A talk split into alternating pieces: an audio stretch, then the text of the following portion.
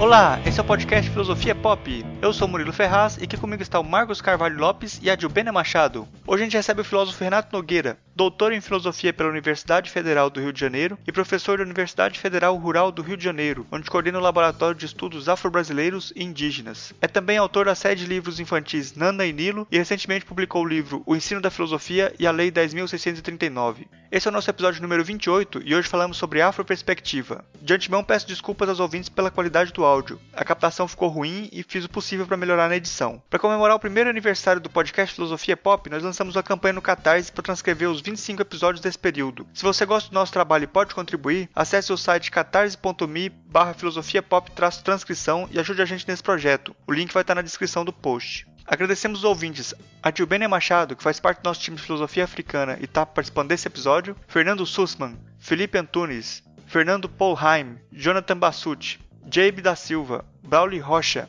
Hugo de Oliveira, Fernando Ferri, Matheus Machado, Edson Rosentowski, Jana Steffen, Alexander Marques, Fabrícia Ribeiro, Stefan Rafael, César Rodrigues Carlos, Renato Rocha, Felipe Ferrari, Roberta Hempel, Albert Kerschbaum, Vanderlei Luiz Weber, Juliano, Ana Carolina Spinardi, Enéas Melo, Tiago Bartoletti e Viviane Ribeiro, que já apoiaram o projeto, ajudando a viabilizar o acesso ao conteúdo do podcast para as pessoas com deficiência auditiva e a darmos o primeiro passo para o lançamento de um livro com os melhores programas do primeiro ano de Filosofia Pop. Muito obrigado mesmo de coração, é muito importante ter o apoio de vocês e estamos muito animados com esse projeto. Se você não conhece ainda o nosso site, pode visitar o filosofiapop.com.br e deixar o seu comentário. Tem sempre algum texto complementar no site. Siga a gente no Twitter, curta a página no Facebook ou envie um e-mail para contato@filosofiapop.com.br. Assine o nosso feed para receber os episódios no seu celular assim que forem lançados. Se você não sabe como fazer isso, tem um guia para te ajudar disponível lá no site. No Filosofia Pop, a gente pretende conversar sobre temas filosóficos e uma linguagem acessível. A ideia é usar também referências culturais como filmes, músicas ou programas de TV para ilustrar alguns conceitos, dialogar com coisas mais próximas da gente. A cada 15 dias, sempre às segundas-feiras, a gente vai estar aqui para continuar essa conversa com vocês. Vamos então para a nossa conversa sobre afroperspectiva.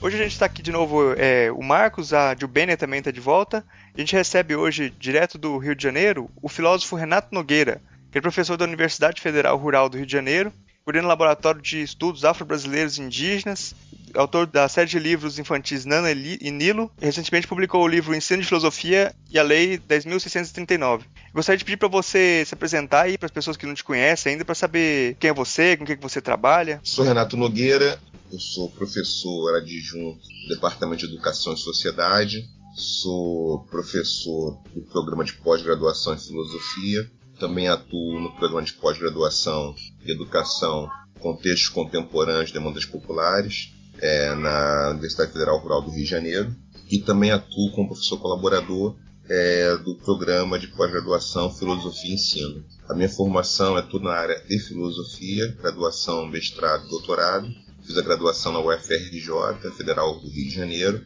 o mestrado na UFSCar, Federal de São Carlos, e o doutorado voltei para o UFRJ, é, onde estudei interfaces entre filosofia política, estética, filosofia da arte, com autores contemporâneos, autores modernos e antigos. É, estudei bastante por um bom tempo filosofia alemã, né, tenho afinidades com temas, mas sempre também pesquisei, fiz investimentos no campo da filosofia africana. Bom, a nossa conversa de hoje vai ser sobre afroperspectiva. E eu gostaria de começar perguntando para o Renato o que, que é afroperspectiva. Essa é uma boa questão.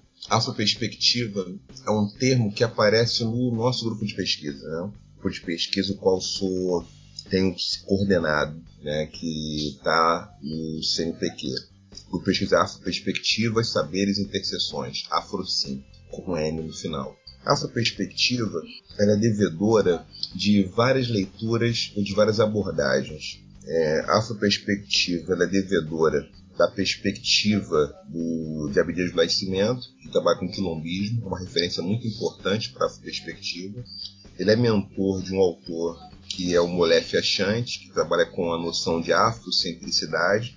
A afrocentricidade foi super importante para que a gente pudesse pensar esse encaminhamento, essa abordagem que nós chamamos de afroperspectiva, e além disso, o perspectivo ameríndio, assim tal como ele é trabalhado com Eduardo Viveiros de Castro, antropólogo brasileiro, que também nos deu alguma, algumas luzes para a gente pensar essa noção, essa abordagem é, chamada perspectiva.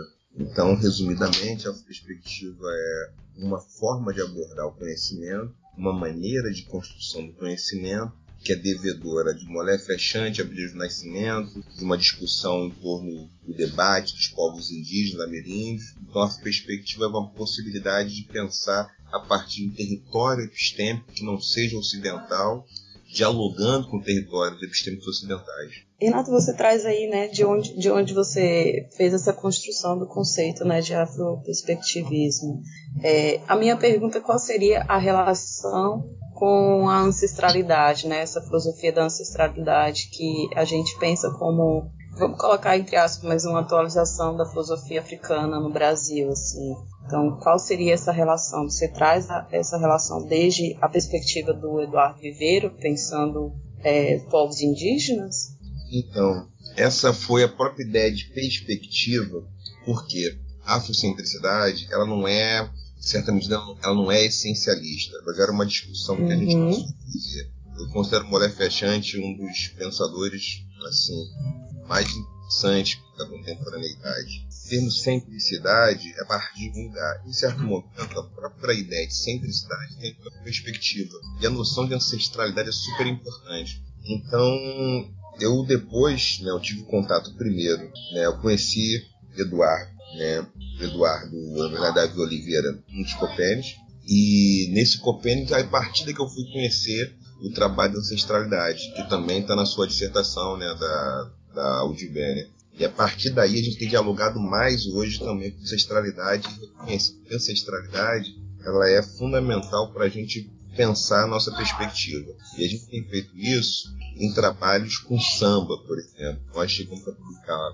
um livro que foi até reputado digital, o Ministério, na ocasião a CEPI, né, em conjunto com o Ministério com a Biblioteca Nacional, a gente foi premiado, eu pesquiso, um, para lançar o livro Samba Logo Penso, Afroperspectivas Filosóficas para Pensar o Samba. Então a ideia foi justamente é, filosofar com o samba, a partir do samba, com o samba, através do samba.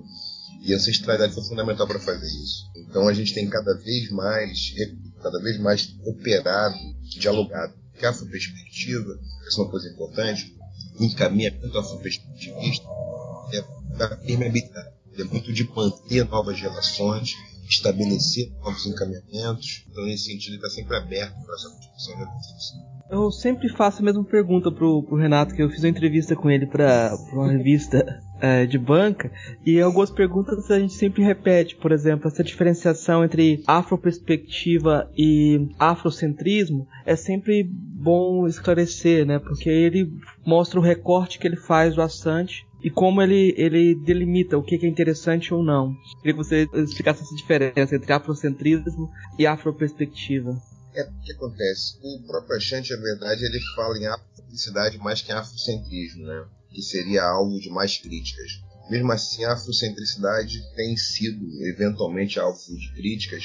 Agora, eu me declaro sim um alguém que opera, que trabalha com afrocentricidade. Tá? A afrocentricidade é uma referência para o meu trabalho. Agora, do ponto de vista do meu trabalho filosófico, dos investimentos que eu tenho feito nos no campo de estudos da filosofia e também da educação, a gente tem nomeado isso de um encaminhamento afro-perspectivista por outras razões, pelas seguintes razões. Dentre uma delas é de que nosso caráter é policêntrico, nosso caráter é polirracional, nosso caráter ele opera com mesma ambiência da afrocentricidade, em certa medida, mas a gente faz um recorte mais filosófico. Nesse recorte filosófico, nós somos chamados para aquilo que nós consideramos uma coreografia do pensamento, ou seja, é, o pensamento filosófico, pensar o pensamento, e também a gente faz um recorte que é estritamente mais filosófico. Então tem isso na perspectividade. Até porque a afrocentricidade ela extrapola o campo da filosofia, ela se pretende um paradigma, né, no sentido lá do Thomas Kuhn, paradigma mesmo intelectual que recorta e atravessa diversos campos de conhecimento. E a perspectividade a gente está preocupado, se ocupando da filosofia né, como área de conhecimento e dialogando com a filosofia Ubuntu, dialogando com a ancestralidade cada vez mais, dialogando com a filosofia da sagacidade, dialogando com todas as perspectivas filosóficas africanas em geral. Então é nesse sentido que a gente faz, a gente não que a gente esteja, a gente tenha exatamente um abandono da afrocentricidade, mas é um recorte daquilo que nos interessa para fazer uma filosofia em que a gente possa contemplar ancestralidade e futuridade, como a gente costuma dizer. Tá? Então é nesse sentido que a perspectividade ou os encaminhamentos afroperspectivistas eles é, dialogam com a afrocentricidade, assim como dialogam com o pensamento indígena, com o pensamento ameríndio também. Tá? Você falou na sua primeira fala, você tinha falado sobre tem alguns assuntos relacionados com samba também. Como que você trabalha o samba no, nessa perspectiva? A gente tem feito, a gente fez um material, um trabalho, escrito a muitas mãos, e foi esse samba logo penso. E a proposta foi justamente ali, a gente pensou com o samba. Então, exemplificando, né? Isso não está nem só nesse livro, está no outro trabalho que eu falo sobre o Sorriso Negro, né? Da Dona Ivone Lara. Então, a Dona Ivone Lara, ela canta Sorriso Negro, que é um hino também é, de ativismo antirracista no Brasil, um dos hinos, e nesse cantar Sorriso Negro, a gente faz uma exploração do que viria a ser esse sorriso negro, da consistência desse sorriso negro como um enegrecimento da vida. Então a gente procura fazer uma inflexão sobre o conceito de sorrir de modo negro, de sorriso negro, e vai buscar é, numa etimologia do termo negro em línguas africanas, tá? em língua, no próprio egípcio antigo, que é Kemet, que quer dizer negro, preto, em que a ideia de negrura, negritude, a ideia de negrura, ela tem relação direta com revitalização, com florescimento, com expansão de vida. Isso que o termo negro quer dizer.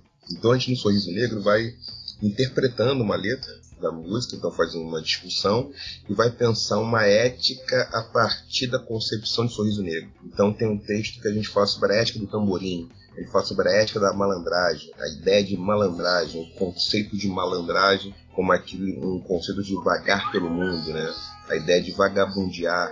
A gente pega sambas que o Wilson Batista cantava, em que ele vai criticar o trabalho, em que ele vai falar da ideia de ser vadio, da vadiagem, que aparece na capoeira, então ele também se interessa em dialoga com a capoeira, porque a ideia de vadiagem é uma contraposição ao trabalho entendido como uma tortura, porque o trabalho é uma exploração do corpo, de alguma forma, principalmente em sociedades capitalistas, onde mais do que amplificar ou revitalizar o sujeito, o trabalho pode é, desconstruir, é, diminuir a vitalidade. Então, assim, essa ideia do samba ela é muito cara, porque além do samba, a gente interessa pela capoeira, se interessa pelo culto aifá, se interessa pelo candomblé, pela, pela umbanda, se interessa pelo samba em geral, pelo Partido Alto, por todas as manifestações culturais que são afro-brasileiras, que são reterritorializações africanas no Brasil, como o jongo, por exemplo. Então, todas essas manifestações, a gente procura, com afro-perspectividade, fazer um texto fazer uma interlocução, fazer uma produção. Então é nesse sentido que a perspectividade, ela também ela pretende usar de mídias diferenciadas. Ela tem essa intenção também.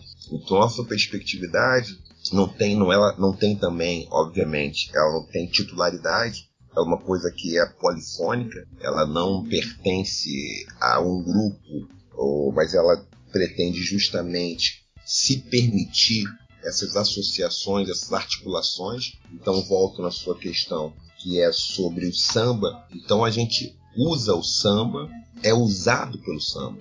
O samba é uma potência fundamental para a gente poder fazer filosofia junto e fazer até um samba filosofia.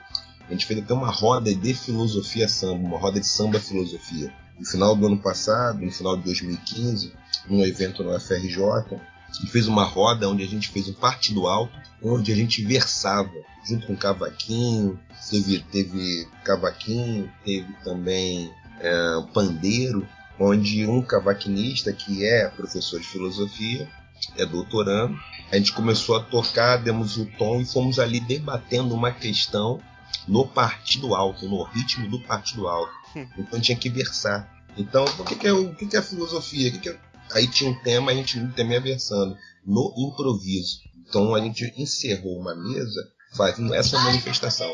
Né? Então essa é um pouco a intenção da perspectividade, é justamente fazer uso dessas, dessas outras possibilidades que não são muito utilizadas. Né? Então é um pouco por aí que a gente pretende que a gente utilize o samba. Se ficou, se ficou enegrecido, mas se não for enegrecido, a gente volta um pouquinho. Essa fala do Renato me, me remete, é, remete é, continuamente ao conceito que eu venho trabalhando, né, junto com o Eduardo, essa questão do encantamento com a vida, né? Eu, eu vejo essa filosofia que a gente pensa, essa filosofia africana no, pensada no Brasil, é, e esse conceito, o modo como o, o Renato vem desenvolvendo o afroperspectivismo, como essa relação contínua com a vida, com o que a gente faz e o ato do, do encantamento mesmo com a vida, né? Então, são ações é um samba, mas é uma postura política também, né? O, o samba com essa postura política que sempre teve, né?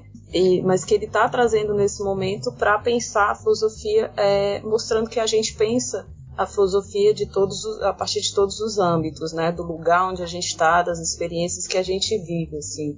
Então eu estou compreendendo, obviamente puxando sardinha para o meu lado, essa questão do encantamento com a vida, né? Esse reviver, revitalizar, né? Esse fortalecimento, assim. Então, para mim, é, é bem interessante essa perspectiva que Renato vem trazendo e as possibilidades com as quais ele, ele vem trabalhando, né? mostrando as, as diversas possibilidades que a gente tem de filosofar, de vivenciar também essa filosofia, né? Então seria mais um comentário, assim. Eu tô nessa do me aprofundar no encantamento, né? Cada vez mais lendo o trabalho de Adil Dênia, que eu tô lendo a dissertação dela, tô no meio, quero fazer até um comentário depois, quando terminar. Eu estou gostando do trabalho dela. É, já li os trabalhos do Eduardo, né, da Oliveira, né, então tem, eu tenho um livro dele. Então, assim, são coisas da ancestralidade que a gente tem procurado também incorporar. A gente tem essa ideia mesmo, a perspectividade como ela é policêntrica, ela é permeável para se associar, se articular com essas perspectivas é, também afro e também indígenas. A gente tem também um pouco essa ideia de que foi até uma demanda de fazer uma filosofia africana, brasileira, afrodescendente, e também de pensar uma filosofia dos povos indígenas, das filosofias dos povos indígenas. A demanda também da LDB.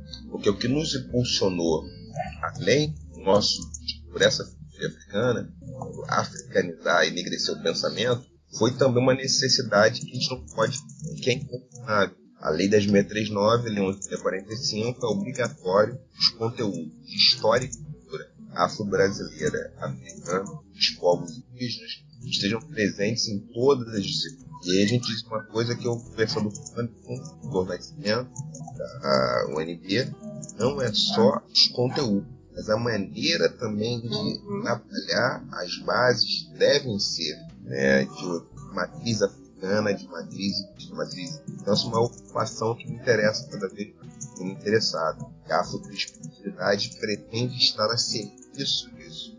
Não, não não se esquivar dessa obrigação de pensar para além do panteão Ocidente, do panteão ocidental. Obviamente, mantendo sempre com todas as perspectivas da abordagem e pensamento, né?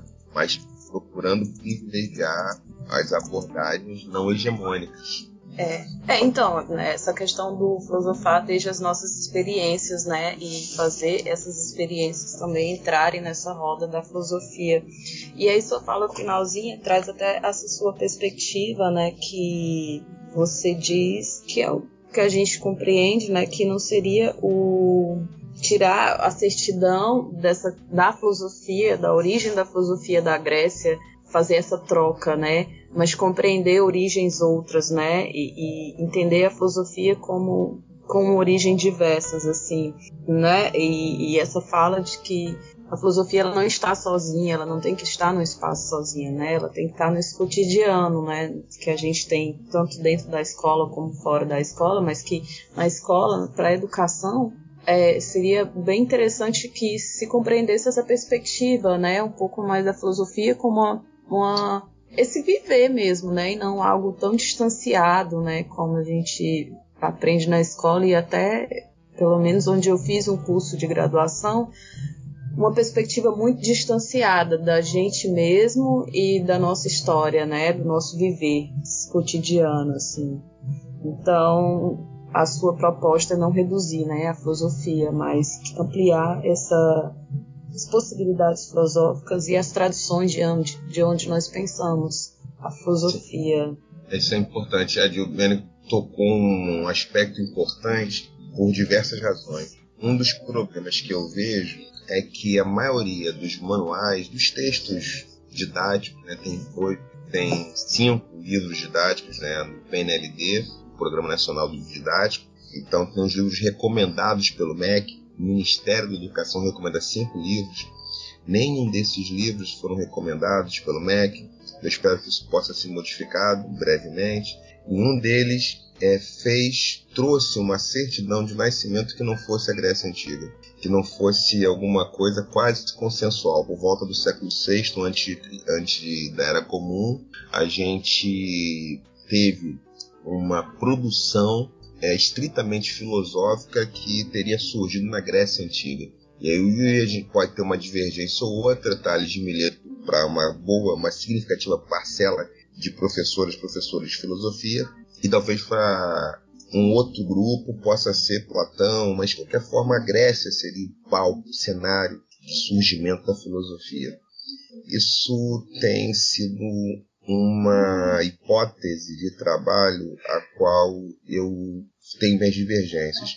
E aí eu não faço um deslocamento, isso seria uma crítica que me foi feita há tempos atrás, e eu procuro rebater essa crítica com a seguinte réplica, né? que é a seguinte: em nenhum momento eu fiz uma leitura de que a filosofia tem aparecido no Egito. Eu faço uma outra leitura. Os textos filosóficos egípcios são mais antigos que os gregos. Isso é um dado inquestionável. Os papiros egípcios são mais antigos, né? Ptahotep escreveu antes. Ptahotep ele viveu muito antes de Sócrates e Platão, assim como a Menomop, tá? Então são dados. Só que eles viveram dois mil anos antes, mil e quinhentos anos antes. Só que a minha questão não é George James tem um livro que é controverso para muita gente, né, que é Legado Roubado, em que ele vai fazer a seguinte proposição de que os gregos bebem na água egípcia e não declaram isso, tanto que Pitágoras viveu 15 anos no Egito Antigo, fez as Per-Ankh, que eram as casas de ensinamento e aprendizado, as casas de vida do Egito Antigo, lá viveu. Quando volta para a Grécia, ele vai cunhar o termo filósofo, né, que é um termo que a gente estudando Obenga já existia no Egito. Só que Obenga ele é um autor muito pouco frequentado é, nas academias brasileiras, assim como o Sheikh. São todos autores que não foram traduzidos, não que isso seja um empecilho, obviamente, porque em nosso ramo as leituras em inglês, francês, ainda mais no campo da academia, não são problema nenhum, então obviamente não se trata disso, mas se trata de que eles são pouco frequentados, de qualquer maneira. E que talvez até traduzir seja importante para que jovens graduandos possam ter contato com isso. Então, o que eu queria falar com essa exposição, a minha, a minha conclusão prévia, é que tem um problema que é localizar um, uma forma de fazer filosofia, que é grega, como a origem de toda a filosofia. Então, no momento, eu estou dizendo que não tem uma produção filosófica que seja oriental, que seja dos povos asiáticos, produções, produções como vão dizer é, alguns pensadores, pensadores contemporâneos, ameríndios, vão dizer que tinha uma produção filosófica maia, asteca, é, eu não tenho investigações nesse campo né, da cultura maia azteca, mas tem intelectuais tre tremendos aí que estão reivindicando isso. E é um material pouco conhecido. O material que eu conheço com mais profundidade, que eu conheço bem, tenho escrito sobre isso, falado sobre isso, é o material egípcio, material africano. Então há material africano, vasto material africano, que é anterior ao material grego. Isso leva a que conclusão? Não leva à conclusão de que foram os africanos que inventaram a filosofia, mas que a filosofia sempre existiu em muitos lugares e que talvez seja necessário que a gente se informe sobre isso. A minha perspectiva não é entrar num debate né, quem começou a filosofia, África ou Ocidente, europeus ou africanos, né, gregos ou egípcios. A minha discussão não está nisso, a minha discussão é de outro patamar, do patamar que existe uma vastidão de produções filosóficas que se a gente ficar restrito a esse falso problema, nós vamos deixar de enriquecer o debate filosófico. E para o enriquecimento do debate filosófico, eu penso que é incontornável que a gente faça leituras como Hotep, Menomop, é, Mericarré e tantos outros e outras, né?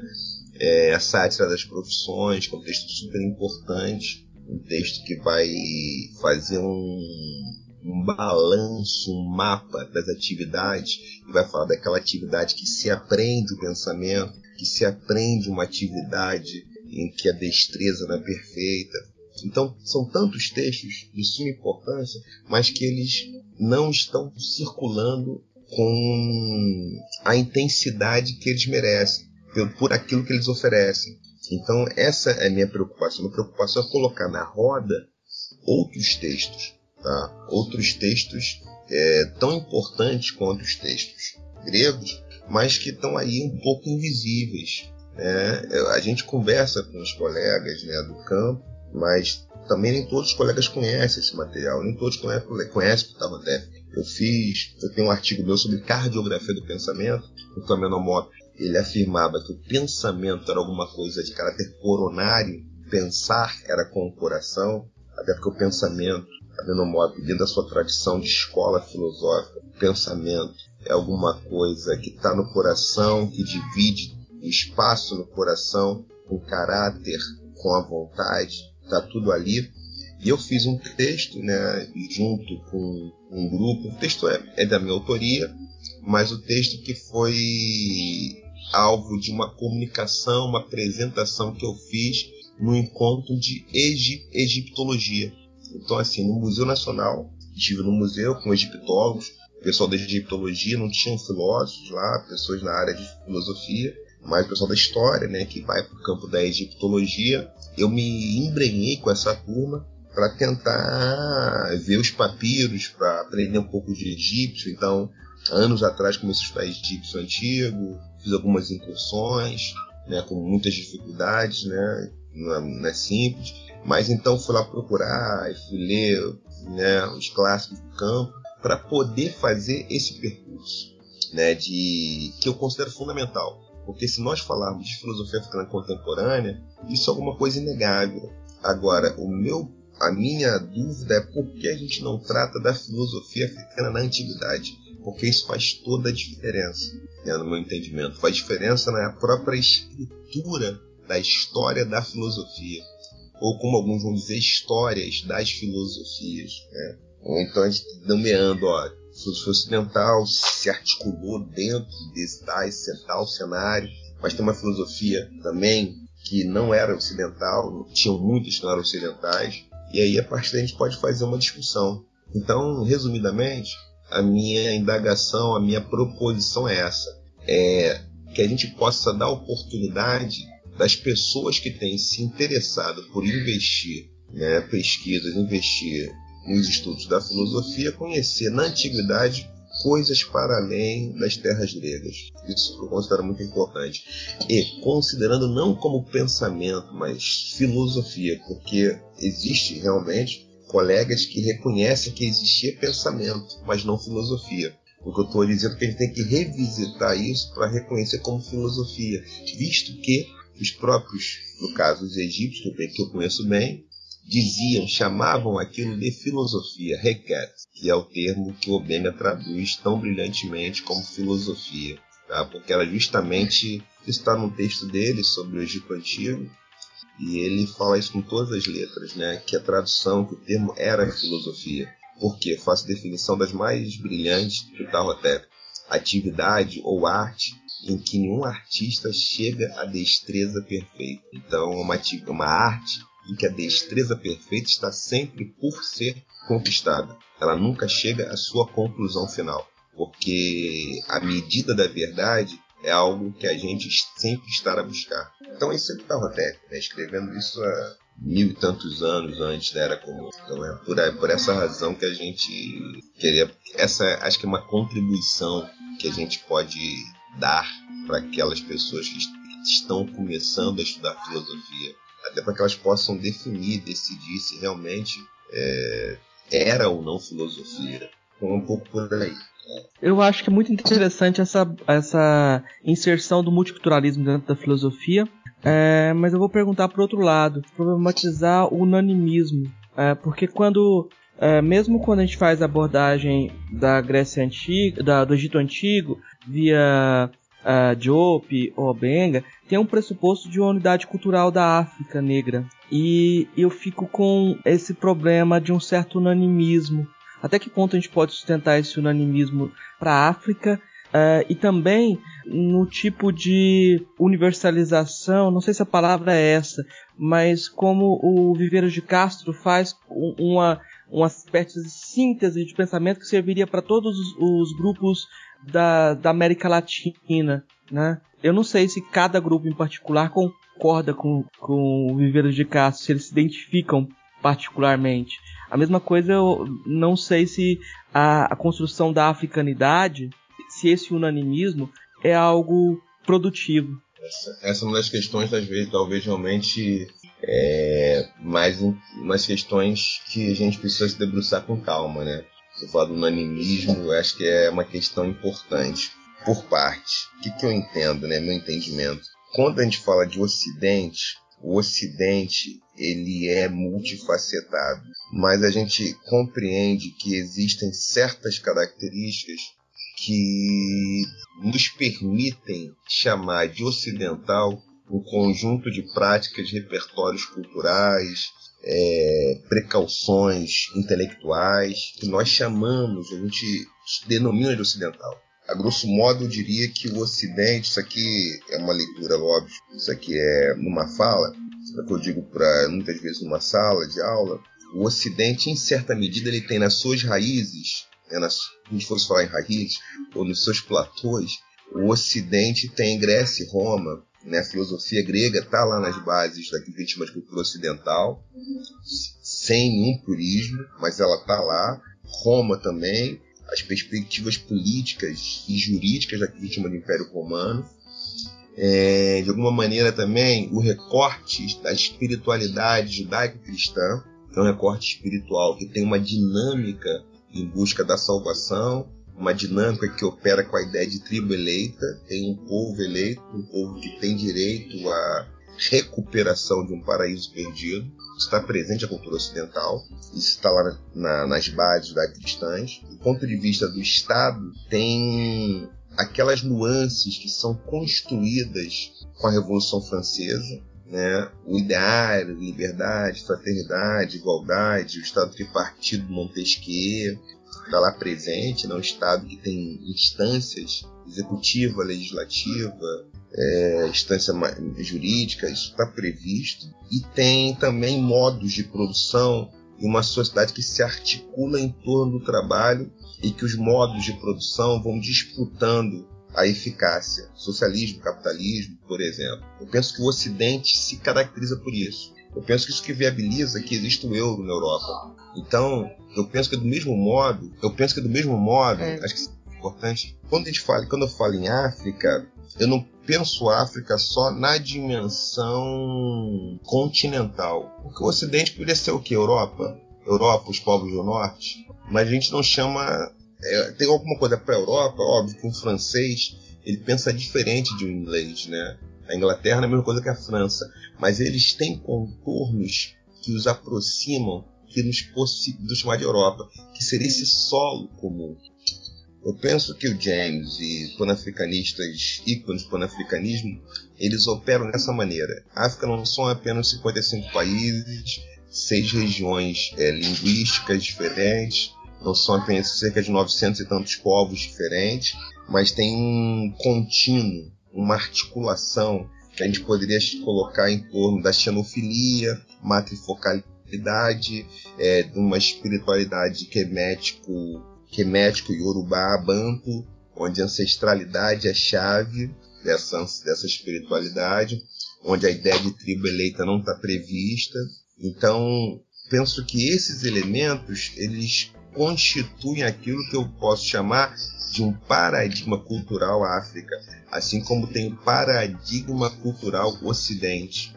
Então, não é uma planificação, uma pasteurização, mas é uma leitura política de que esses, essas perspectivas culturais elas têm dinâmicas próprias de funcionamento. Não são puras de forma nenhuma, o Ocidente não é puro, mas tem uma pauta, uma agenda que é da cultura ocidental, algumas coisas que de alguma forma elas possibilitam que a gente possa falar em euro, o euro ser uma moeda, a Europa ter um mercado comum. É nesse sentido que eu entendo que tem África e que tem povos indígenas da América. Tá? É nesse sentido. Tem algumas coisas ali que são sempre diversos, mas essas é, essas leituras elas tendem só a gente ter um entendimento político na hora da gente fazer uma distribuição e uma leitura geopolítica dos conflitos que também partem e também são travados no campo epistêmico, no campo intelectual.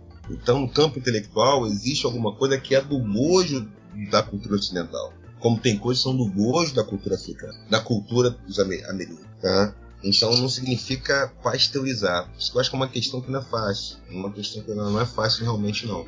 Isso me faz entender, eu quero falar mais sobre ela, até porque para aprender mais, para pensar mais, as provocações que vocês me fazem são importantes. Mas queria ouvir vocês também um pouco mais sobre essa questão que eu considero uma das mais importantes. Porque senão a gente não falaria em Ocidente, senão não teria nem mercado o europeu. É uma instância política que ela só é viável porque existem é, elementos que vão fazer esse cruzamento, vai tornar possível uma língua de entendimento, né? uma língua no sentido mais geral da palavra, língua que faz com que a Europa toda se entenda, né? seja assim, seja uma coisa, somos europeus, o que é ser europeu? Né? Óbvio que ser europeu não anula, não diminui, não invisibiliza ser francês, né? ser português ou espanhol, espanhola, não, não diminui isso. Mas significa que tem uma outra instância que ela é macropolítica, que ela é geopolítica, que vive nesse registro. Tá?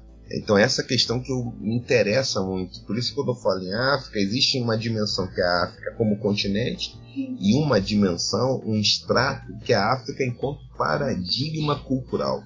A África que a gestão do continente ela não é a partir das compreensões da Revolução Francesa. Ela é a partir de um outro lugar. Tá? Queria ouvir um pouco mais. Esse marco está contemplado, acho que não contempla.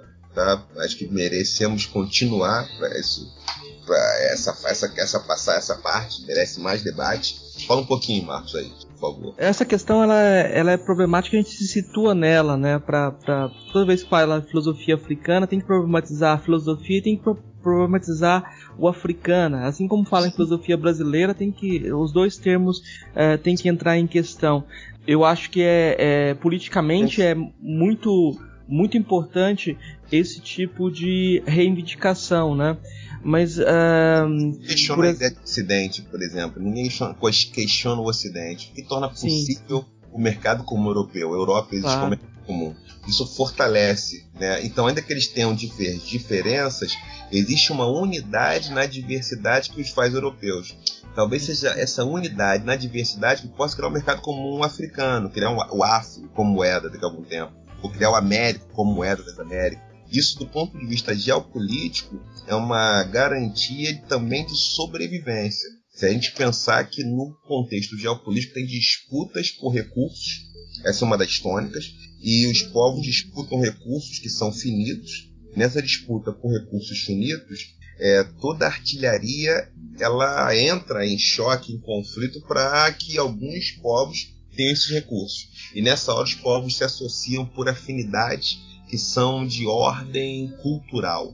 E nessa hora aí é, essa ideia continental, ela acaba fazendo um certo sentido no arranjo. Tá? Tô uma leitura muito, muito aqui, né, um pouco geopolítica, eu lembro até de autores que não falam disso, mas que talvez também ah, falar de um francês aí, de um ocidental, Michel Foucault, fala de relações de poder, vai pensar o poder, fala, é, tem, tem isso tá lá, ali, dá para cumprir isso até com Foucault, essa disputa, né, parece. E por que essa reivindicação? Porque a Europa reivindica essa unidade na com a diversidade, que ela não anula ser inglês, não anula, anula ser português, mas ela sabe que na disputa por recursos finitos tem uma identidade, uma identificação, melhor dizendo, tem um conjunto de identificações que parte daquilo que a gente pode chamar aqui de raízes comuns. Né? Grécia-Roma, é, Revolução Francesa, Revolução Industrial, Judaísmo e Cristianismo, na sua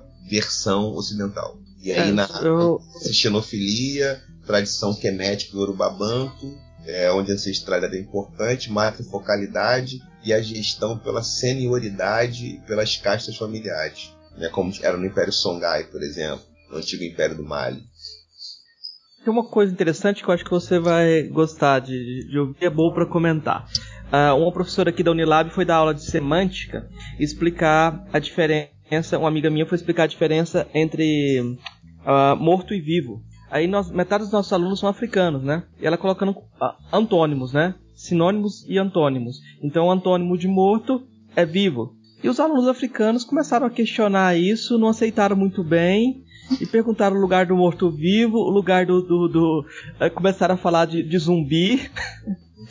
é, isso faz muito sentido quando a gente pensa na questão da, da, da ancestralidade e dessa relação com os antepassados, né?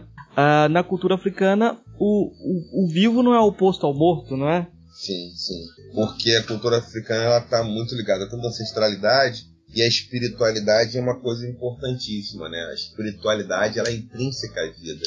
Nesse sentido não tem a ideia de laico, né? Ser laico é uma, uma construção ocidental. Então faz muita diferença. Porque numa, num contexto laico, me parece factível, sem problema algum, opor vivo amor. Agora, num contexto em que a espiritualidade é constitutiva, é, todos os ancestrais que estão na memória, eles estão vivos. Então o morto não é um não vivo, né? O morto é uma, de uma outra natureza.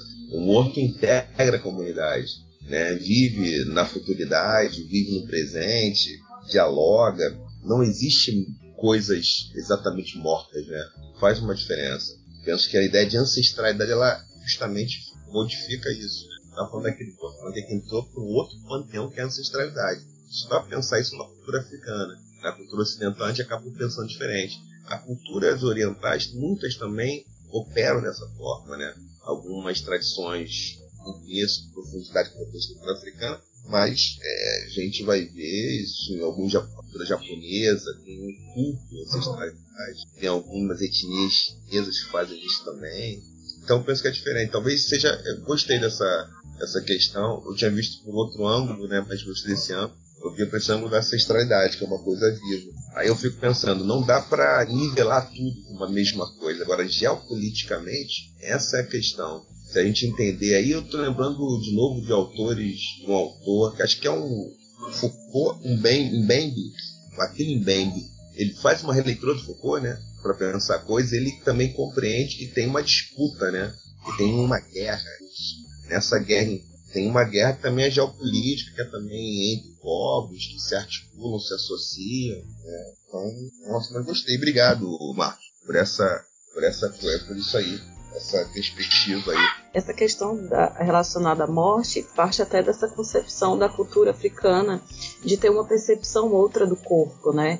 Então, quando se morre, aí vamos colocar as devidas aspas, é, é um corpo, né? Aquele corpo acaba ali, de certo modo, mas a energia da pessoa continua, né? O que a gente vem falando já.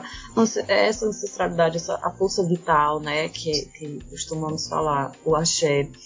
E só se morre, né, na verdade, na cultura africana, quando essa pessoa já não é mais lembrada é, por ninguém, né, por, pelos seus familiares ou alguém da comunidade. Então isso perpassa essa concepção outra que a gente tem do corpo, né? O nosso corpo, ele é nosso meio de conhecer, ele é nosso meio de transmitir conhecimento.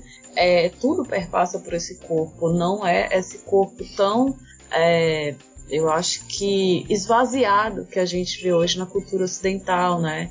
Essa cultura que a gente vive aí pautada numa nessa economia tão, sei lá, que engole tudo de certo modo, né? Na política, enfim.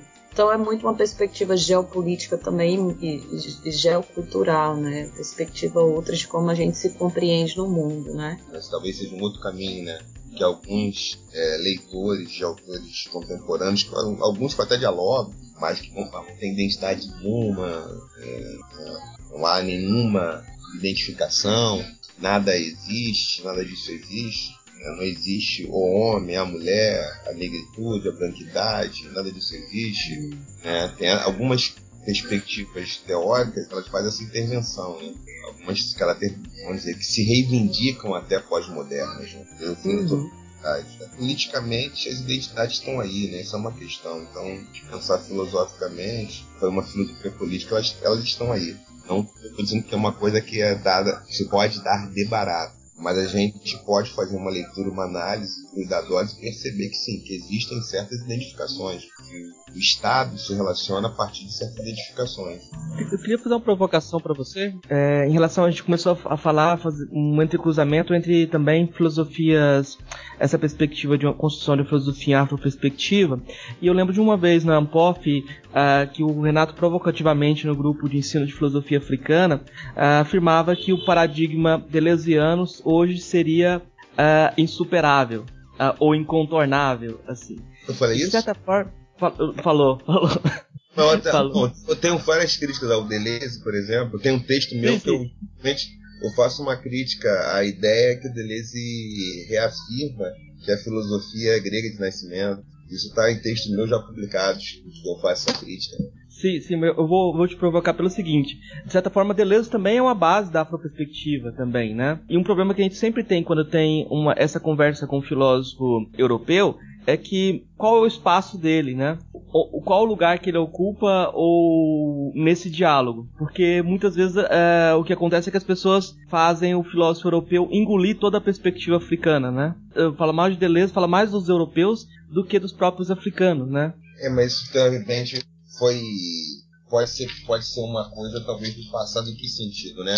Porque quando eu fiz mestrado, doutorado, era um tempo em que não tinha lugar, né, para fazer uma discussão de filosofia africana. Então, alguns dos primeiros textos que eu publiquei sobre ou dialogando com isso, eu usei filósofos ocidentais. Agora, os meus textos mais recentes eu uso filósofos, por exemplo, eu falo de Amenomorfo usando comentadores exclusivamente como Achante, Obenga, é, comentadores, comentadores Marimbani, que são africanos, africanas, né, por exemplo. Então eu acho que é uma coisa assim, vou contar algo aqui para vocês, não sei se é publicável, mas eu lembro que meu orientador disse eu quero fazer uma pesquisa assim, assim, assim, assada, de tal maneira. Ele falou assim, depois que você terminar o doutorado, você pensa nisso. Agora não, porque agora você nem entra, você nem. É, o programa não, não tem condições de absorver essa pesquisa. Estou falando isso no ano 2000, 2001, quando eu fiz a prova, tem 16 anos atrás com o doutorado. Então eu tinha um projeto de pesquisa que não era. Ele não, ele não se enquadrava nas linhas do programa. Então eu refiz o meu, meu projeto de pesquisa com outro tema do meu interesse sempre gostei de Schopenhauer, né? Mas aí eu voltei para esse encaminhamento. Ele falou assim: ah, esse encaminhamento tá bom. É um projeto, é um projeto, né? Tal, e acabei fazendo esse projeto. Agora, eu tinha outras ideias de trabalho que talvez naquele momento, talvez hoje fosse possível, 2016, entrar com um trabalho daquele tipo. Mas naquele momento não era, não era viável, porque não tinham pessoas para orientar o programa não, não trabalhava com esse olhar. Então talvez sua provocação ela é uma provocação importante, o Marcos, mas eu atribuo isso ao contexto, né? Porque eu sou mais velho que vocês, sou da idade do, sou da idade do Eduardo, nós entramos na graduação anos 90, né? Eu entrei em 1991 na graduação. Então, em 91, quando eu tinha 18 anos, é, isso não tinha sombra sobre esse assunto, sobre esse tema. É, o que eu, eu ouvi de falar de filosofia africana, não na universidade, eu ouvi falar de filosofia africana é, com ativistas antirracistas, ativistas de movimento social, movimento negro. Então foram esses ativistas, parte da minha formação né, de debate né, por uma sociedade mais democrática, parte da minha formação também extra-universidade, foi nesses lugares que eu tive contato com um debate por filósofos não profissionais, como dizer assim, que diziam: meu filho, lá em África já tinha filosofia. Foi na academia. E na academia essa discussão não era uma discussão feita. Então Deleuze foi um autor qual durante anos realmente eu usei.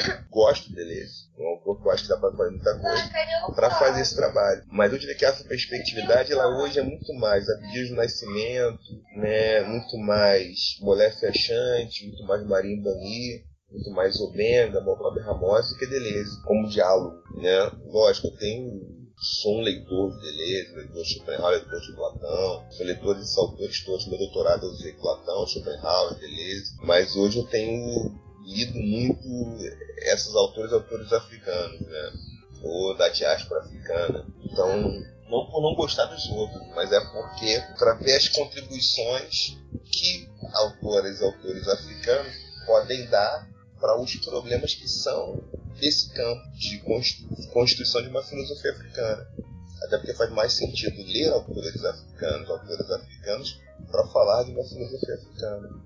A tua observação é boa. Eu, eu sei esse deve ter sido 2006 isso, né, na COP, né, 2006.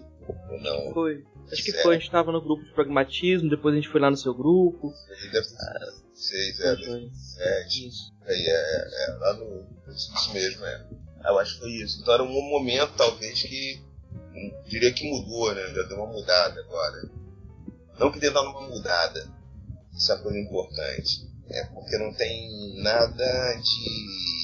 Deixa pra ficar mal entendido, né? Deleuze é um autor que contribuiu, o qual usei uso, já fiz um texto para um, um artigo para um dossiê, isso aí, dossiê Deleuze. Então, assim, estou né, fazendo texto sobre Pitágoras com aluno, né? Mas é para colocar o Pitágoras aí na linha do africano. Mas eu diria que hoje eu sei separar essas coisas, separo. Se eu fizer um trabalho com Deleuze, vou fazer com Deleuze. Se tiver uma mesa com Foucault, me oriento na base de Foucault, na universidade também. Como também estou orientando coisas que vão para além disso, né? Eu aceito os alunos alunas que querem trabalhar só com filosofia africana. Então, incentivo isso, na antiguidade principalmente também. Eu acho que é um momento importante, é um interesse que eu tenho, que eu considero que eu vejo que tem, não sei, tenho colegas, amigos maravilhosos, como Anderson, como Eduardo Oliveira, Anderson Flor também na UFRB a gente tem Emanuel, tem nomes fantásticos né, que têm trabalhado com filosofia africana. Agora eu também, eu, tenho, eu também acho que a gente tem que trabalhar com filosofia africana, e aí eu tenho feito isso, acho que cada um joga numa posição, né? Isso é importante, cada um desses colegas, desses amigos joga numa posição. Eu estou jogando um pouco nessa retaguarda, de pensar filosofia africana na antiguidade. Né? Então eu estou com estudantes que eu cooriento, estão fazendo trabalho de leitura, comparação dos textos gregos com os textos egípcios, para ver se tem influência ou não. Porque a gente faz lá atrás desfazer a confusão de que não tinha uma produção filosófica africana. Para mim, essa é uma das questões importantes nesse, nesse, nesse debate, nesse jogo, nesse xadrez. A gente fazia essa confusão. Ah, tinha. Gregos, é, como colegas por respeito né, da academia, meus contemporâneos, falam: não, lá tinha pensamento. A filosofia foi na Grécia. É, na verdade, assim, são dois comentários muito breves sobre essa última fala, né? Que, que ainda hoje, infelizmente, nós temos muito pouco espaço, ou quase, quase nenhum, na pós-graduação para pesquisar filosofia africana. Eu fiz a minha graduação nos anos 2000, então eu saí da minha graduação e eu nunca ouvi falar sobre filosofia africana na graduação, isso em 2006, né, por aí, 2008. Então tem 11 anos que eu estou pesquisando isso. Só agora, no, no, meu curso, por exemplo, tem um grupo de estudantes, não é nem professores, são estudantes que estão fazendo essa pesquisa, né? Estão começando a pesquisar a filosofia africana, que para mim eu acho muito interessante, né? Que parte dos próprios estudantes é, fazer a pesquisa, pesquisar a filosofia essa, uma perspectiva do, do, lugar de onde se reconhece, né? Então seria da perspectiva da negritude, né, da, da africana. E uma outra questão é que acho que o grande problema não é citar autores europeus, né? O problema é querer que esses autores justifiquem o nosso poder falar em filosofia africana. Então a gente pode usar autores europeus, pode usar diversos autores para justificar o que a gente está falando. E infelizmente a gente ainda encontra professores é, querendo que para que possamos falar de filosofia africana a gente traga os autores europeus. Eu não vejo essa necessidade, mas esse diálogo é totalmente possível, né? E até interessante, porque a gente não tem um objetivo de trocar né, uma filosofia europeia para uma africana e dizer essa é melhor, aquela não é, mas de estabelecer um diálogo outro e pensar de perspectivas outras, né? Que é, enfim, que a gente vem conversando aqui. São esses breves comentários. Assim. Esse é o esforço. Sim. É, a gente pode construir um texto desde dialogando com autores da, das africanidades é, apenas é, ou a gente pode fazer o diálogo, né, pensamento europeu, pensamento africano, ameríndio, enfim. Acho que é importante. A gente não tem essa perspectiva da exclusão, né? Acho que é, essa é a grande questão. A gente não tem a perspectiva da exclusão. Muito pelo contrário, é uma inclusão. Né? crítico, fazer um diálogo e não usar os autores europeus para justificar que a gente pode fazer um pensamento, é, é, fazer filosofia desde a perspectiva africana, né? Um diálogo e não para justificar. Essa questão é, é bem é, complexa porque a maioria dos, dos pensadores africanos são diaspóricos, né? E tem essa formação uh, fora e voltam para a África muitas vezes e tem essa perspectiva é, híbrida, quase inevitavelmente. Atualmente, estou falando da filosofia contemporânea, dos filósofos contemporâneos africanos, talvez mais, vamos dizer, numa perspectiva onde há universidades, há uma profissionalização da filosofia. A diáspora faz parte dessa, dessa quase identidade da filosofia africana. Mas eu queria fazer outra pergunta, Renato. É, é como você diferencia a filosofia africana da filosofia afro-brasileira. Uh, há essa diferenciação para você? Onde que, que há, há problemas que são africanos, que só os africanos devem debater, que são diferentes dos nossos? Como se lida com essa distinção? Essa é uma boa questão. É uma questão, por exemplo, que, que seria um. que é como um filósofo, uma filósofa faz uma leitura de Habermas no Brasil, Kant no Brasil, está fazendo filosofia ocidental, eu estaria fazendo filosofia brasileira, filosofia ocidental, e uma filosofia brasileira que caminha dentro da filosofia ocidental, em certa medida. Me parece que a filosofia afro-brasileira, ela de alguma forma é devedora, ou ela sempre está em contato com uma perspectiva africana. Né? Seria até por ser uma afro, né? Então, eu acho que nesse sentido ela, ela está em contato. Agora, essa diferença entre uma filosofia afro-brasileira para uma filosofia africana, me parece que a maneira mais simples de fazer isso é pela autoria. É pela autoria. Né? A autoria sendo afrodiaspórica e dentro do contexto brasileiro, a gente poderia chamar de uma filosofia afro-brasileira. Agora, também depende do autor, da autora, porque se for um autor pan-africanista, e eu, eu tenho convergências com o panafricanismo, por exemplo, eu entendo o, a perspectiva do panafricanismo, pode reivindicar que produz uma filosofia africana, ainda que não, não a faça no contexto africano continental. Então eu diria que é uma questão difícil. Fazer essa diferença talvez seja uma diferença que está um pouco na autoria em vários sentidos. Quando a autoria reivindica, então, dizer nomear o seu trabalho como um trabalho de caráter brasileiro. Eu diria que é por aí. Não é fácil, não, essa diferença. Não é fácil. É, não sei, não sei se respondeu o Marcos, que essa questão é difícil. Ah, nesse ponto, a gente tem a, a experiência aqui de que não há identificação total entre uh, meus alunos que vêm de Guiné, de São Tomé, com as questões do negro brasileiro, porque, por exemplo, o racismo é uma novidade para eles, né?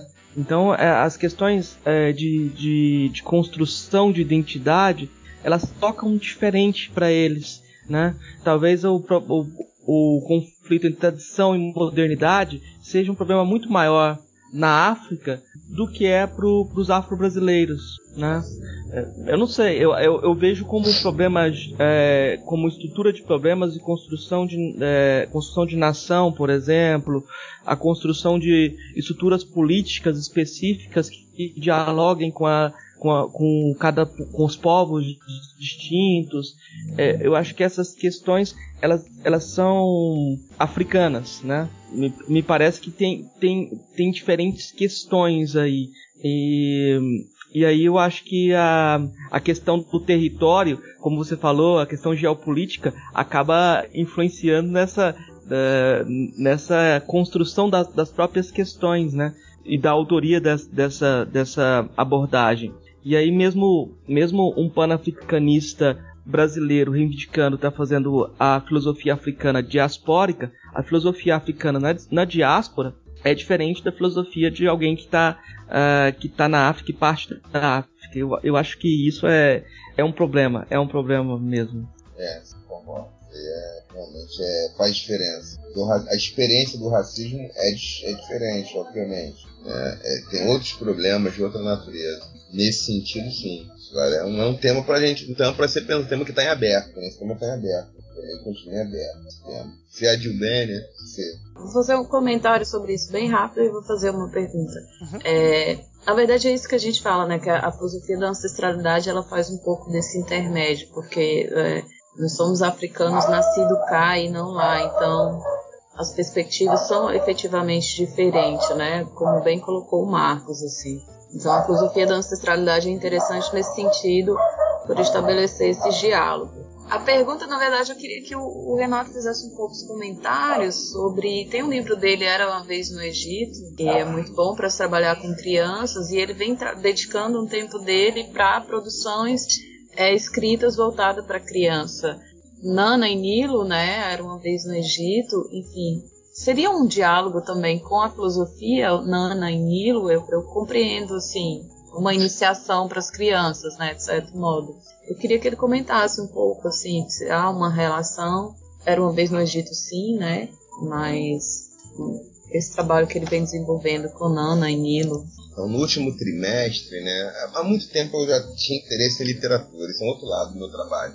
Tanto que eu tô numa fase da vida que eu tenho me dividir um pouco, porque tenho vários interesses, como todo mundo. Mas fora meus interesses em filosofia, eu tenho interesse em educação, que é um interesse em como é, quais são as estratégias de produção de subjetividade, como a formação interfere na cabeça, no jeito, no pensamento. Estou muito ocupado com isso. E nessa ocupação, isso casou com uma outra coisa. Lá atrás, em 94, 95, eu tinha interesse em literatura, como sempre tive. Eu era leitor dos clássicos, sou leitor, até hoje eu sou de um clube de literatura, que até tenho que. Eu que terminar umas leituras de dois livros. É um clube de literatura da, da minha mulher, da Carla, de uma amiga, que organizou junto com ela. E elas me chamaram, a gente lê um, um livro, por mês, a ideia era essa, às vezes bimestralmente, de literatura, cada um escolhe e a gente debate. E eu já li literatura, eu lia aquilo que todo mundo lê. Então, lia Machado, lia Clarice, né? lia Manuel Bandeira, lia poesia e prosa, né? lia que todo mundo lê. E o que acontece? Eu tinha interesse em escrever literatura. Fiquei anos, eu fiz cursos de criação literária com João Gilberto Noll, autor de Fúria do Corpo, autor premiado. Fiz é, com uma crítica literária importante, é, Maria da Graça Creton. Eu tinha 20 anos de idade, 21 anos, 22 anos, 23 anos. Fazia estudos, eu fazia essa incursão tentando escrever literatura. E comecei a escrever coisas. Só que passados anos, minha filha nasceu em 2009, minha filha mais velha. Eu me voltei para pensar a escrita de uma literatura infantil, casada na interface com a educação, visto que a literatura infantil ela nasce no Ocidente muito ligada à educação. E o meu interesse era pensar as mídias que dialogam dentro do espaço escolar na produção e na difusão de conteúdo para criança. Então surgiu em 2011, a gente começou, eu já tinha um projeto anos antes, que na primeira ideia desse projeto, contar para vocês, foi em 98, que era animação, história em quadrinho, que são coisas que eu também são mídias que eu sempre gostei. Então sempre assisti desenho animado, eu desenhava, parei de desenhar, mas eu fazia roteiro para história em quadrinho, tal, tal. Então tem um amigo que é o Sandro Lopes, uma amiga que é a Cris Pereira, são pessoas da área de design, de arte, teatro, e que desenham tudo, animam tudo, fazem coisa para internet, conhecem altas linguagens. A gente sentou, conversou e eu produzi, escrevi na Anime como projeto. Sentamos juntos, fizemos uma marca, a gente fez uma animação, um filme que zumbi, quando zumbi era criança, né? O filme chama-se Nani Nilo Tempo de Brincar, em que a Nani e o Nilo vão lá e conhecem um zumbi quando ele era criança, no Quilombo dos Palmares, a Dandara também era criança, eles tinham 7, 8 anos, que é a idade da Nani e do Nilo. Aí depois, durante, a gente fez oito músicas, eu ajudei a compor oito músicas com Augusto Bapt, que é um produtor musical fantástico. Ele chegou com a gente para somar no grupo. E eu escrevi, estou fazendo, fiz o terceiro livro, que o lançamento é 14, lançamento 14 de maio de 2016, na Casa do Saber. O DVD lançamento foi 19 de março de 2016, na Casa do Jongo, na Serrinha, né, em Madureira, com a comunidade da Serrinha em peso, mais de 100 crianças da Serrinha foram lá participar do lançamento do DVD. Então eu tenho hoje me dividido, muitas vezes ou às vezes, nos momentos eu não tenho feito intervenções ou investimentos em filosofia africana, porque eu estou fazendo investimento que é na produção de conteúdo para plataformas diferentes no Naninilo. Que plataformas são essas? A gente fez DVD musical, animação, produziu música, frevo, carimbó, rancheira gaúcha, toada do boi, samba, machixe, é, música sertaneja do Pantanal, tudo para crianças, né?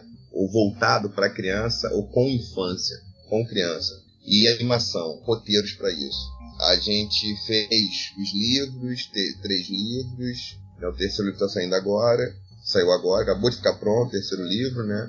Lançamento 14 de maio de 2016. É, a gente está fazendo coisas para a internet, que a gente deve lançar em 12 de outubro de 2016, lançar um site que é um mundo esse site, para criança, pais profissionais de educação. Então, estou numa arquitetura que tem sido. É, na qual tem investido muito tempo, que é o Naninilo. Então, muitas vezes, eu não eu não, eu não estou na filosofia, às vezes, eu estou com a filosofia o tempo todo, em certa medida, mas eu estou produzindo coisas estudando infância, estudando perspectiva, estudando linguagens para isso.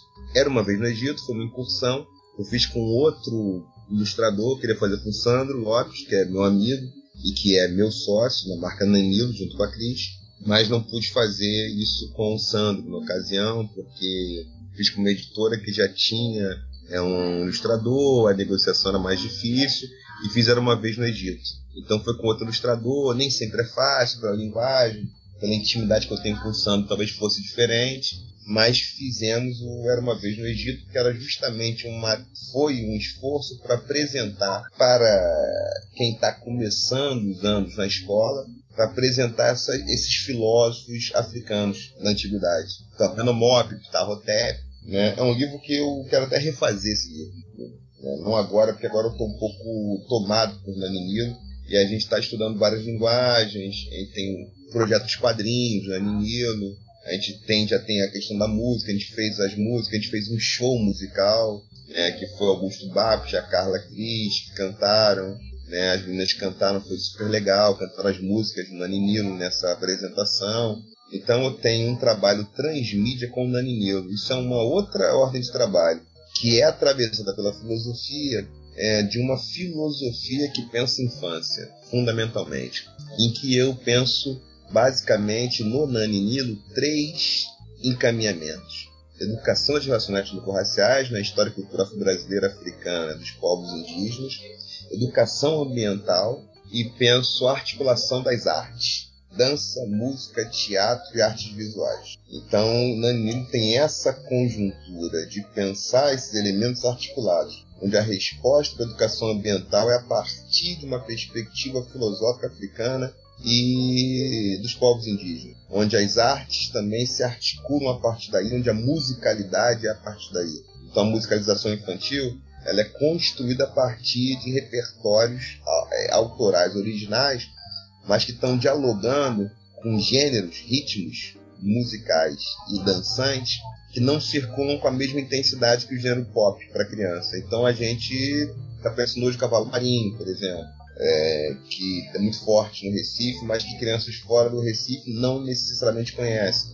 A gente fez um frevo por isso fez rancheira gaúcha por isso. Né? Eu comecei pensando no carimbó, ouvindo carimbó, pensando no carimbó, não sou compositor, então o que eu faço é mais letra, sou mais letrista, agora canto, cantarolo a melodia. Agora tem o Augusto Babs, que é um músico fenomenal, que tudo que eu jogo para ele, ele mata no peito e faz gol. Aí eu, Babs, preciso disso assim, vamos, vamos para cá. Então sido uma parceria maravilhosa. Ele entrou na equipe da Ninilo ali para somar nesse sentido. E com o Sandro e com a Cris, a gente tem feito os planejamentos, porque meu trabalho com o Nani Nilo não é um trabalho só de literatura, é um trabalho também de formação. Então eu faço palestras, eu estou com um projeto, eu estou com dois projetos hoje, um que eu tenho que terminar, está chegando o prazo dele, que é o Filosofando os sotaques africanos e indígenas, que a Dilbene até está fazendo parte, vai ser aí chamado, eu queria ver se o Marcos, se eu conseguir trazer o Marcos também, ainda não sei como vai ser. Eu estou dialogando com a FAPERJ agora, devido à extensão do prazo e tem um projeto com a Biblioteca Nacional, que é o Viajando com o Danilo, que a gente vai circular escolas, onde eu faço um momento de uma formação continuada para profissionais de educação que estão lotadas, lotados na educação infantil, do fundamental primeiro ao quinto ano, coordenadoras, orientadoras educacionais, onde a intenção é justamente casar educação ambiental, história e cultura brasileira, africana, povos indígenas e artes, onde as linguagens artísticas, as plataformas, elas operam dentro dessa perspectiva, dentro desse olhar. Então, Nanilo, a gente tem está desenvolvendo aí, não é para agora, 2017, é uma plataforma para as crianças brincarem. Tem um joguinho que a gente está reformando, é um, é um, jogo de pintura, é um bem brincar com a gente. A gente está fazendo um jogo numa perspectiva africana. Eu estou com o aluno que estuda jogos. Então a gente tem feito isso. Então o Naninilo tem sido uma boa parte dos meus investimentos intelectuais produtivos. Porque com o Naninilo a gente, é, teoria e prática estão juntos. A brincagogia, ela tá junto. Então o Naninilo tem sido hoje aí um dos meus principais sonhos, do ponto de vista produtivo, de construção, e ele é, é, sempre uma discussão filosófica, né? Eu quero que vocês tiverem a oportunidade de conhecer, não sei quem teve chance para nossa campanha, a recompensa, esse Marcos entrou na nossa campanha, a recompensa do DVD. O DVD está aí, está rodando, a gente vai em breve ter uma plataforma para venda do DVD no site, naninilo.com.br. Agora, é um trabalho que é de contribuir para a formação de quem aprende a formar, de quem está formando e aprendendo, que é a professora de educação infantil do fundamental, primeiro ou quinto ano. Então estou voltado para esse público, que é uma coisa que eu faço como professor do curso de pedagogia. Então é, vejam vocês, são dois, dois trabalhos que eu estou fazendo que eu tenho que, durante a semana, me dividir um pouquinho nesses investimentos. Né? Por isso, na Nilo. E era uma vez no Egito essa tentativa de casar isso com a filosofia africana para crianças, com crianças. Mas o Nani Nilo, ele é também filosofia, mas ele é muita formação, a formação continuada, né? É um trabalho que não é feito para criança. A gente não está disputando com disputando mercado, o território com os trabalhos de entretenimento, nem trabalho didático. A gente faz um trabalho que é aprender divertindo, divertir aprendendo.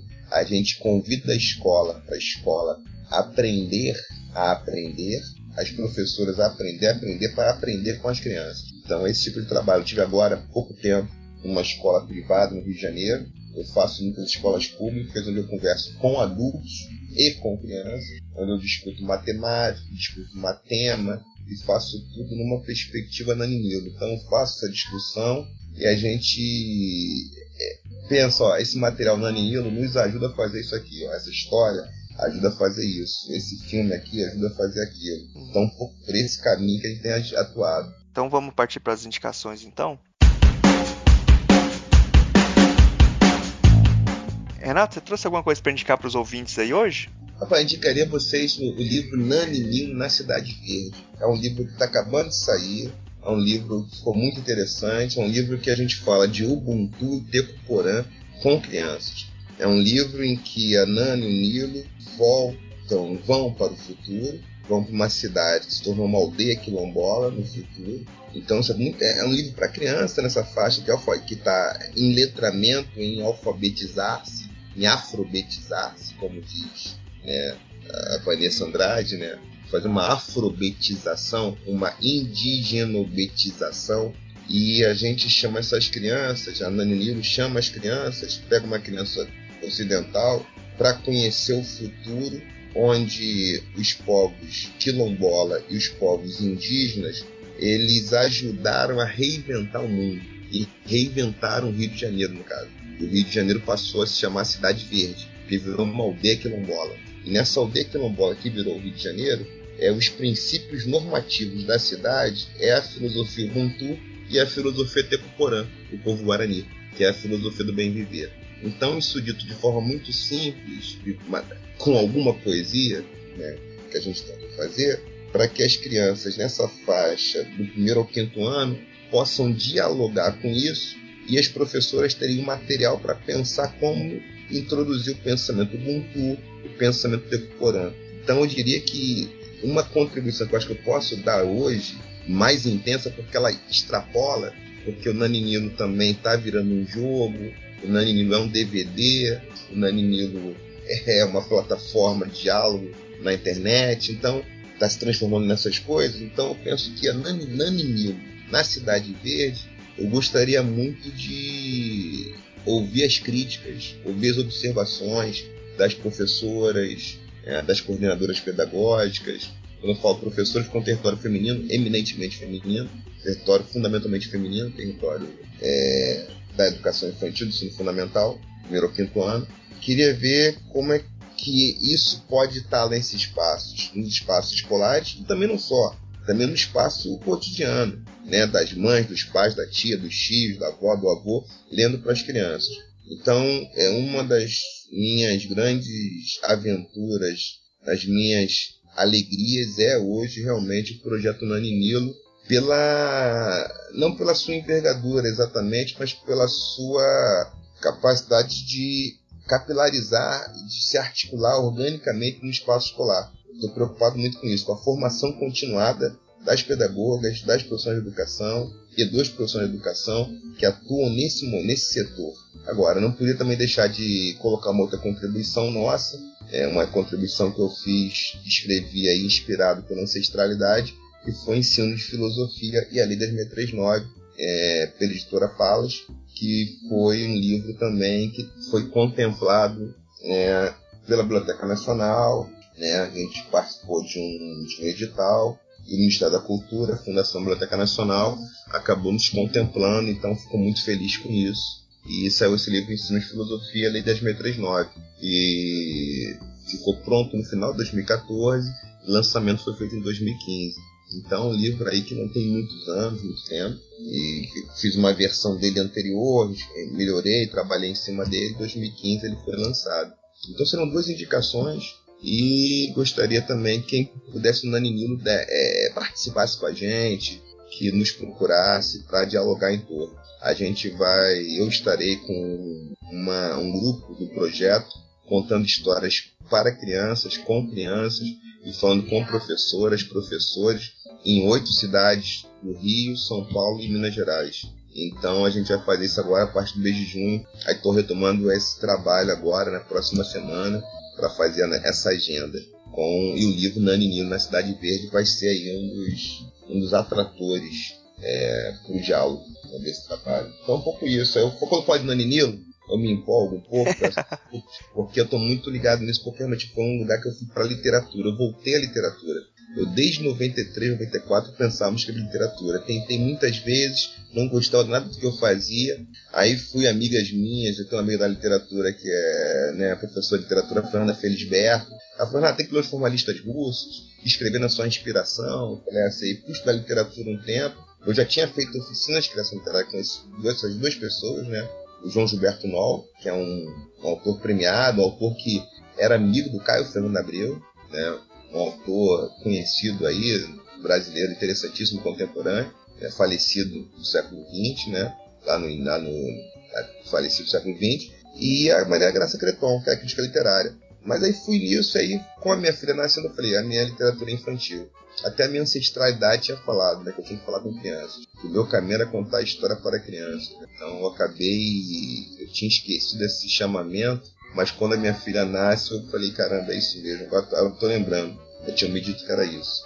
Também aí fica o DVD, que era uma outra sugestão. Sugiro aí que conheçam o DVD Nana e Ninos Animais, que é um DVD musical com músicas originais, em que tem uma coisa que eu considero as mais importantes do meu trabalho. Foi colocar seres humanos, o meio ambiente, animais não humanos e a cultura único plano. Para quem assistiu o DVD vai perceber que é tudo num plano só.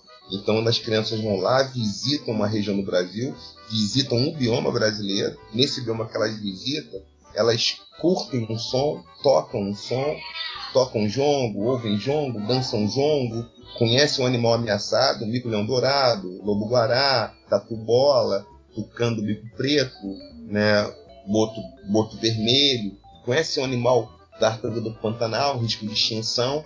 Uma criança daquela região dançam, cantam e contracenam com a fauna e com a flora dessa região. Então esse é um trabalho que eu tenho o maior gosto de ter feito, né, de estar fazendo, porque a ideia é colocar, né, dialogar com as crianças e com as professoras dessas crianças. Bene, você tem alguma indicação aí para hoje?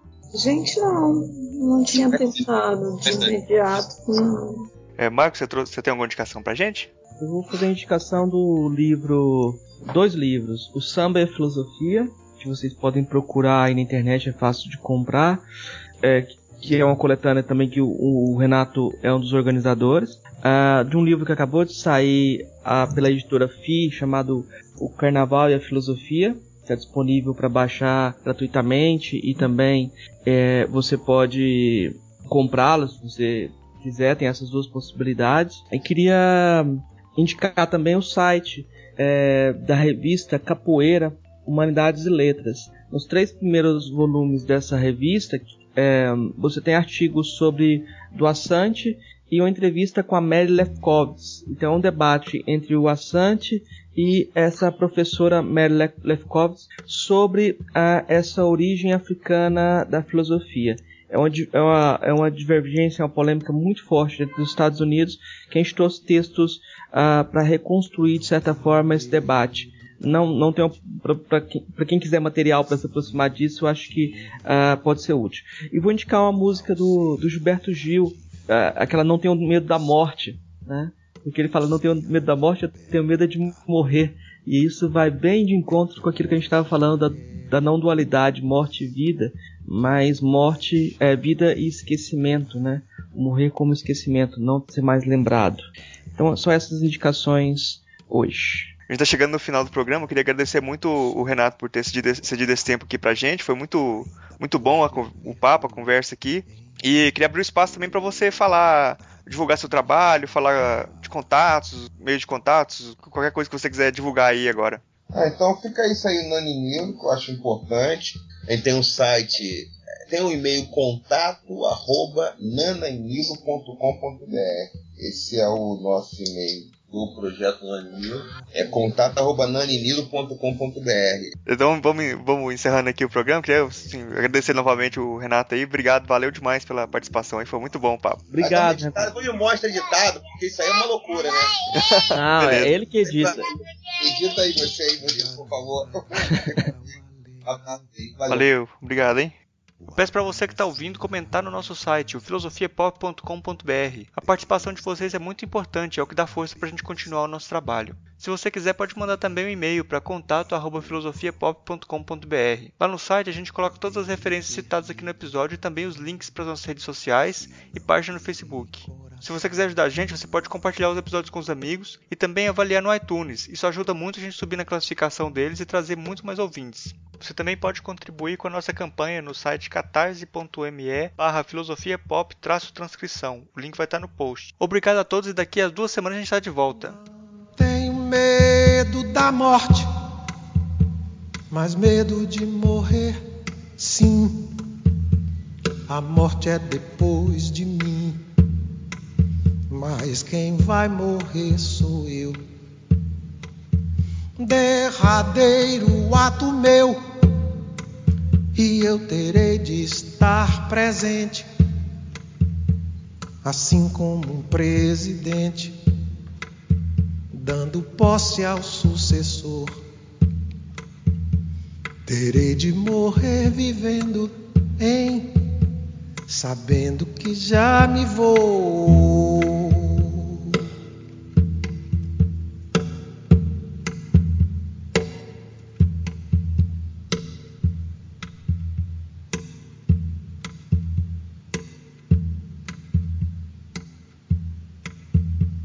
Aí nesse instante então sentirei, quem sabe, um choque, um piripaque, um baque, um calafrio ou um toque. Coisas naturais da vida, como comer, caminhar, morrer de morte matada morrer de morte morrida. Quem sabe eu sinta saudade, hein? Como em qualquer despedida.